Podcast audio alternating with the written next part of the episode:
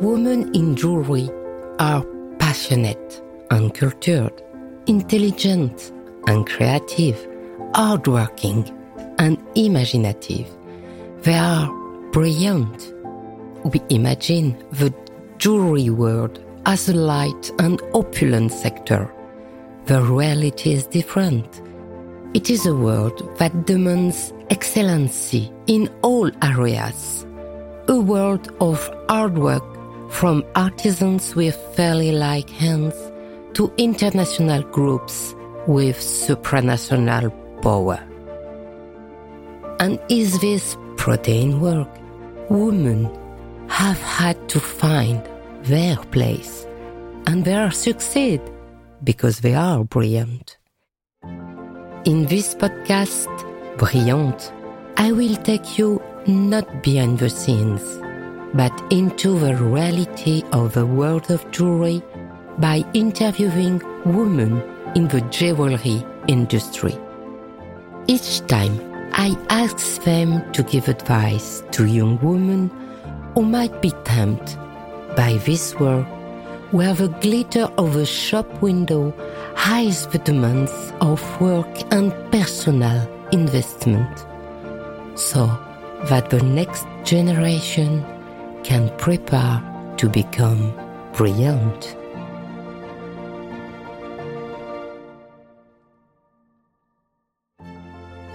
I'm with Vivienne Becker. Vivienne Becker is art history and curator in Jewels, and she is founder of Designer Vivarium at GEM Genève. And I was really lucky because Vivienne is just in front of me. Hello, Vivienne. Hello. Hello. Vivienne, can you tell me how is your first remember about jewels? Are you always fell in love in jewels? I actually don't remember how I how I fell in love with jewels, and I want to say at the beginning that um, the whole my whole work, well, my whole career, if you can call it that, has been an accident, a happy accident, and where I never never planned. I don't think certainly when I started that you could plan to be a jewelry writer. So it's been um, serendipity, as we say, one thing has led to another. So I don't really remember when, when or if I fell in love with jewels, but I do remember a ring that my father bought for me in the Portobello Road Market. I grew up in, in London's Notting Hill, in around the Portobello Road um, area. And there's a very famous antiques market, and when I would go with my father, accompany him to work, um, I would always ask to look around the market, and he bought me a ring, a cheap, cheap little ring. But um, thinking about it, and I know I have it somewhere at home, it looked like an antique jewel. Though I, I'm sure at that age I didn't know or understand what it was. It was a cluster. It was just metal, cheap costume jewelry with some with some glass or some plastic stones in it, a turquoise turquoise cluster. So that does stick stick in, in my mind. Have you this ring again? I think I think I have it. Yes, I think I think I think I have it at home. Um, yeah, but then I have to have to say, uh, yeah, I had no thought of jewelry. It's not in not in the family. My my mother had a you know a few few simple pieces of jewelry, but but nothing much. Came from a you know quite a, a humble humble family. So jewelry was not part of my world at all. But what happened was that when I was uh, 18, I think, and just, just about to finish school, I took a holiday job in an antiques market in London. We have covered, you know, these indoor antiques markets. I have absolutely no idea why. I wanted a holiday job. I guess I loved, I was attracted to antiques for, you know, for some reason that I don't know. And I was painfully shy. I mean, I was cripplingly shy, but I walked into this very old, very tatty indoor antiques market. And, you know, my quiet way, I just said, Does anyone need someone to work for them? And they said, yes, there was someone around the corner, an antique jewelry dealer who was taking another booth, you know, stall. There are all these little, little stalls. Um, and they need someone to manage the small booth. Anyway, I ended up, they took me on, they, um, they trusted me, ended up staying there. I, I ended up staying there for, for about three years. And I guess it was my mini, very mild rebellion at 18. I decided not to go to university or to postpone university. My parents were absolutely horrified when I came home and said, I've got a job in where in a market, you know, market. And really, those markets were kind of, you know, dusty, old, say dirty, you know, just, yeah. Um, my teachers were absolutely horrified. But I stumbled on a world that welcomed me, that made me feel, you know, warm and welcome. And it was fun. It was so different from my rather conventional upbringing. I was very lucky because it's it's a time it's a long time ago. I'm not going to tell you how many years ago, but it's a you know it's a very long time ago in the antiques trade. You know, can never happen happen again.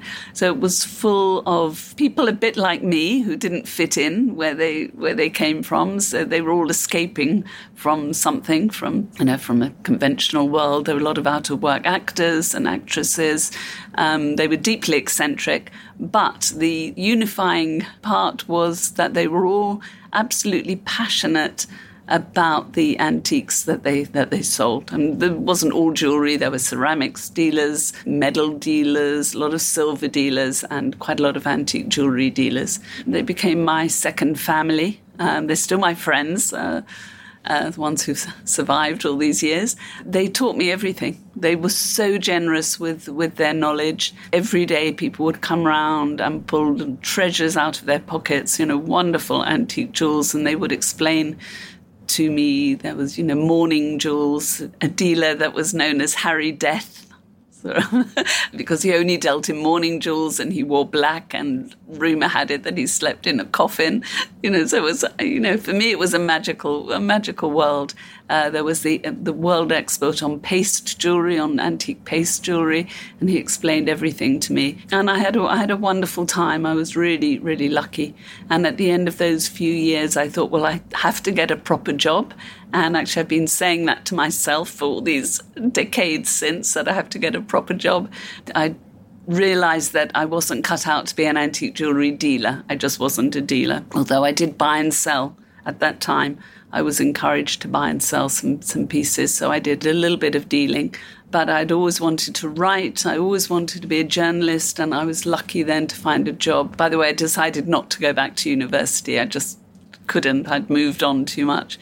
And I was lucky enough to find a job as a fashion assistant on a woman's magazine when I stayed there for a while. And while I was there, I met the editor of a magazine called Antique Collector, met him at the photocopying machine, and offered him an article on antique jewelry, you know, because I, I thought I could do it. And um, he said yes. And then I wrote a few articles for him, and then I joined the staff of that magazine writing about jewelry, but also about other aspects of antiques. So my background is really in, in jewelry history. I think after that, I kept thinking I better get a proper job.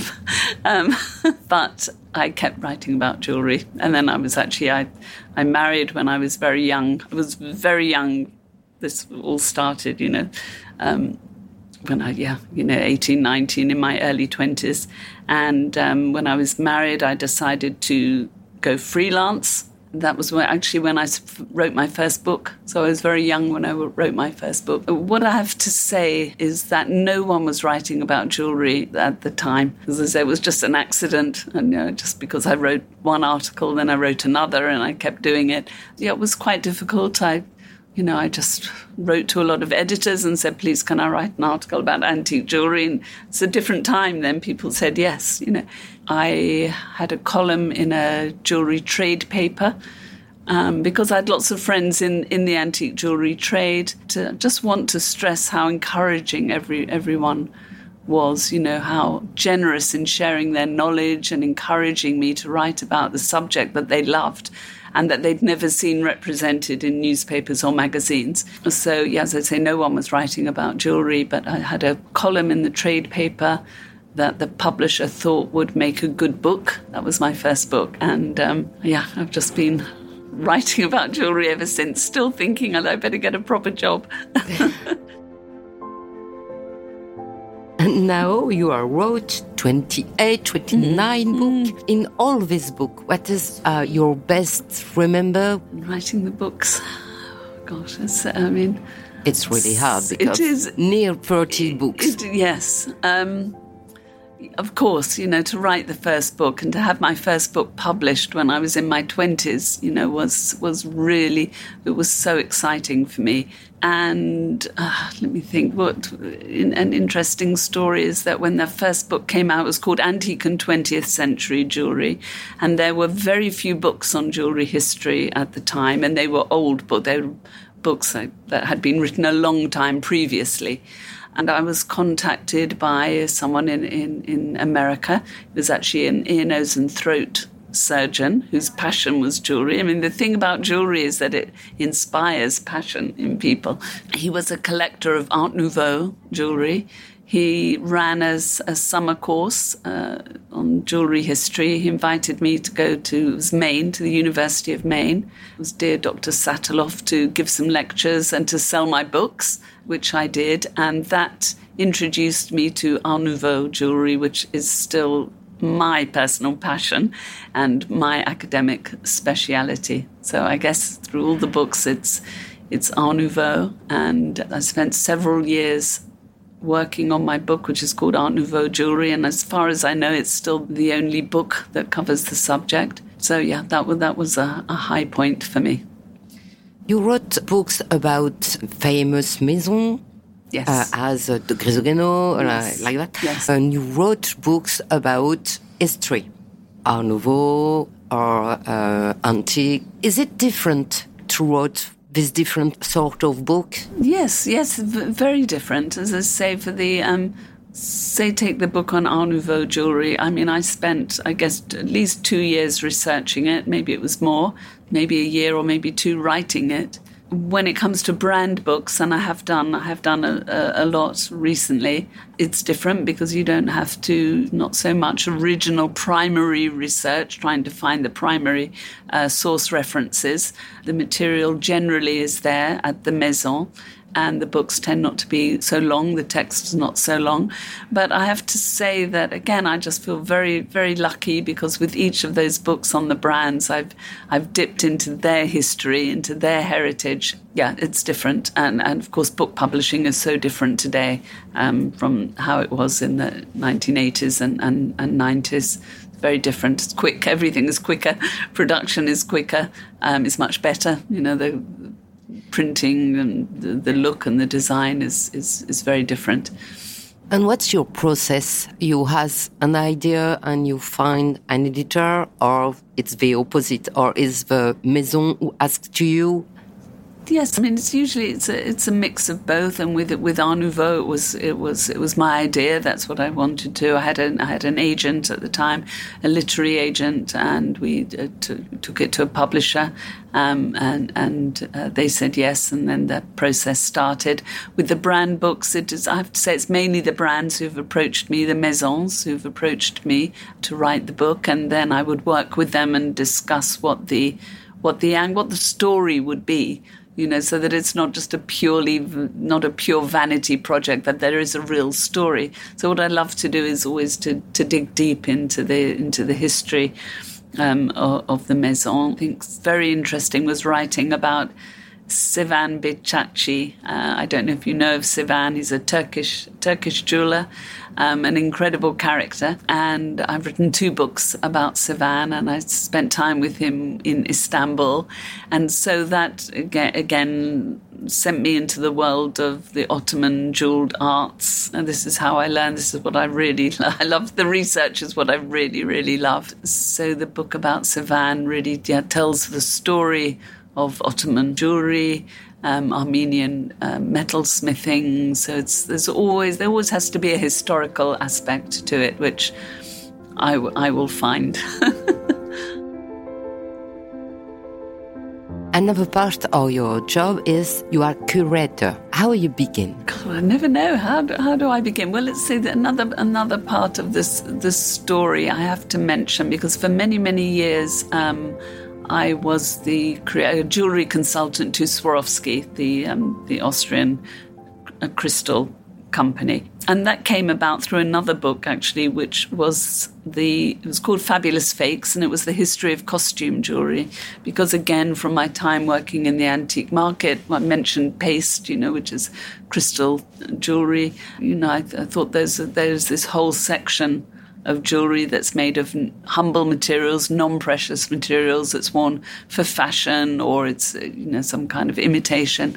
And so I wrote the history of fashion jewels, and that brought me to the well. That made me discover Swarovski. Maybe that's for another podcast because it's a it's a long story. I was captivated by the history of the company. They began in 1895 and when I first approached them, they were very secretive. I did manage to include them in the book, and after that, they approached me to be one of the curators of a big exhibition they were planning of um, 20th century fashion fashion jewelry. Yes, I was a curator, and then I took over the curation of the whole uh, exhibition, and it travelled the world for about 10 years, and it came to the Victoria and Albert Museum in, in London, uh, which was really, really exciting. Got the most important curatorial job that I had after Art Nouveau. I was um, approached by the Goldsmiths Company, that's the worshipful company of goldsmiths in London, to curate an exhibition of jewels by Lalique, the jewels of René Lalique, and that's my real, real, my real passion. Um, again, I was young, I was incredibly lucky. It was a dream, a real dream project. I worked on it for, I think, two years preparing, you know, a long time uh, setting up, but it was the first major exhibition of the jewels of Lalique since his time at the turn of the century. And then I curated another exhibition for Swarovski on ethnic jewels. I curate the Designer Vivarium, which showcases the work of uh, contemporary individual independent jewelers around the world in all this job, mm. what part do you prefer? Uh, without doubt, it's the the studying and the learning. Uh, love the research. You know, on the days when I work at home, uh, you know, writing is kind of an isolated, isolated um, task. But I love it when I can just uh, dip into my books and start researching a, a, new subject. Just very lucky that every day I'm learning something new or seeing seeing something beautiful again seeing beautiful objects all the time is really life enhancing and, and enriching. And then meeting the people involved, you know, people. What is your personal graal? Find something never people find? It's all exciting. I think it's all. it's all it's all exciting. Yeah, discovering something, discovering a new designer is wonderful. I will say if I find, you know, these days when I'm working a lot with contemporary designers, if I find a new designer who I think is doing something really innovative, really moving the jewelry history along, then that's very exciting. To see a historic jewel, I mean, that's and to handle it. I um, recently. Well, I was a, well, year or so, well, actually, probably was before COVID. So more, um, I was at the Victoria and Albert Museum, and the museum had just acquired the coronet that Queen Victoria wore. It was a sapphire and diamond coronet, and it hadn't been put out yet. So I was very lucky to be able to see and handle it. That's really exciting, you know, to, you can feel, you can sense and smell history. And uh, the fact that it had been worn by, by Queen Victoria. She always wore it on the back of her head on the on a little chignon, and um, it's very small. These jewels have, have an energy, you know, they reverberate with, with, with history. As we're talking about women, you know, they reverberate with the scent of the woman. There's something intensely intimate and personal, and yeah, I find that very exciting. You founded the Vivarium designer at Gem Genève. At the beginning, uh, Ronny Totah and Thomas Faerber, via Jasmine Vidal, who was working with them, they asked me to, you know, to come and talk to them. They told me their plans for Gem Genève, and they said, that they, they always want to nurture new talent. That's been very, very important part of the mission of Gem Genève. And would they asked if I'd be interested in curating a section of the show? First, they said that would be for young jewelers or new jewelers. And I said I would love to do that, but it wasn't only young jewelers that I wanted to focus on. It was um, individual jewelers who didn't have, they just don't have a big enough voice in the industry. You know, they, I mean, of course, I love the maisons, but They have, you know, huge marketing power. They have a huge voice, and I felt that I wanted to give a platform and a voice to individual designer jewelers um, around the world, to contemporary jewels, and not only young or student jewelers, but they could be any age, um, but the ones who were who were little known to raise their profile, the designers who are under the radar, working in a really original way. So, and that's how it's that's how it started. All are very really specific and original. Do you think they become the maison about tomorrow? Oh, I, I, don't think they will. They come from a, it's a different spirit. There's a, something different that drives them. I don't think that they want to grow into a big maison. I think it's their individuality that's important to them, you know, singular, well defined creative vision that, that that they have. But you know, who knows? Again, some of them grow into what we call boutique brands, so smaller smaller brands. It depends how they want to grow, really. Yeah. Have you some project and can you tell them? so was a lot of different things going on at the same time. I'm, I'm, still writing. I still write a lot of articles. I'm a contributing editor to the Financial Times luxury magazine, which is HTSI, which was called How to Spend It, and now is just its initials HTSI. I have a regular column with um, on Phillips Online magazine, Phillips the auction auction house. But Vivarium is my is my big venture at the moment, so I've broadened it out. I mean, we call it the Designer Vivarium at Gem Genève, but it's part of a bigger venture for me, and I have a business partner in it now, Diana Cordell. But it's yeah, it's focused very much on individual designer jewelers from around the world, giving them a platform representing them, operating almost as a gallery, you know, as a virtual gallery for, for independent jewelers. We are organizing small, intimate, personal, private selling events that are always linked to some kind of educational aspect. Because as, as you can tell from the podcast, I love to talk, to talk and talk about jewelry. So, um, and I find that people are really hungry for information. It's a very complex subject. It's fascinating but complex. As I say, people love to learn about it, and I love to talk about it. So we organise vivarium events for individual jewelers or groups of jewelers or even the maisons on a theme with a talk by me or maybe in, in conversation, a discussion with with a designer.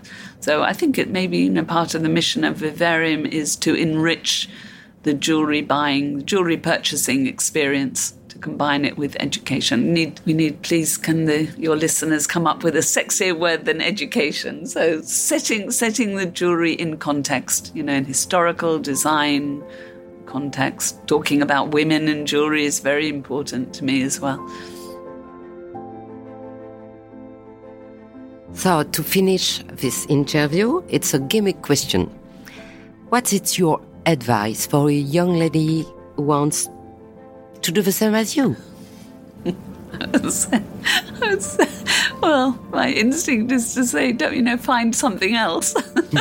you have to be driven by real passion for jewelry. As I say, mine was a total accident, but I think you have to be driven by real passion for knowledge. What I would like to say is, you know, read, read, learn as much as as much as possible there's no real shortcut. I mean, I think today everyone wants their, their knowledge instantly. You know, it's taken me a long time. So I'm not telling you how many how many years it's taken me a very long time. And the more I learn, the more I realize I have to learn. So my advice is, to, you know, is to put the time in with books. You know, people don't read books anymore. So please, you know, read books, learn as much as learn as much as possible and if you want to be a jewelry writer, please, please, please back it up with real in depth knowledge. Yeah, and the way forward to writing about contemporary jewelry always has to be through history. So, really, thank you, Vivienne. Has good time. Thank you. Thank you very much for inviting me here. Je vous invite à me faire part de vos commentaires pour Vivienne Becker sur les réseaux sociaux d'Il était une fois les bijoux. Je suis Anne Desmarais de Jotan et je donne une voix aux bijoux chaque dimanche. Et si vous aussi vous avez envie de faire parler vos bijoux et votre maison, je serai ravie de vous accompagner pour réaliser votre podcast de marque ou vous accueillir en partenaire dans mes podcasts natifs. Cet épisode était le douzième de la saison 2. Le prochain inaugurera la saison 3. En attendant, je vous donne rendez-vous la semaine prochaine sur le podcast Le bijou comme un bisou pour une capsule spéciale sur le salon J'aime Genève. Quant au podcast thématique Il était une fois le bijou, le prochain thème est en pleine création. Pour ne manquer aucun de nos rendez-vous du dimanche autour du bijou, abonnez-vous à chacun de ces trois podcasts sur votre plateforme d'écoute préférée. Mettez de jolis commentaires, des étoiles et surtout, partagez l'épisode, c'est ce qui permet de doper le référencement des podcasts. À dimanche prochain et soyez brillantes.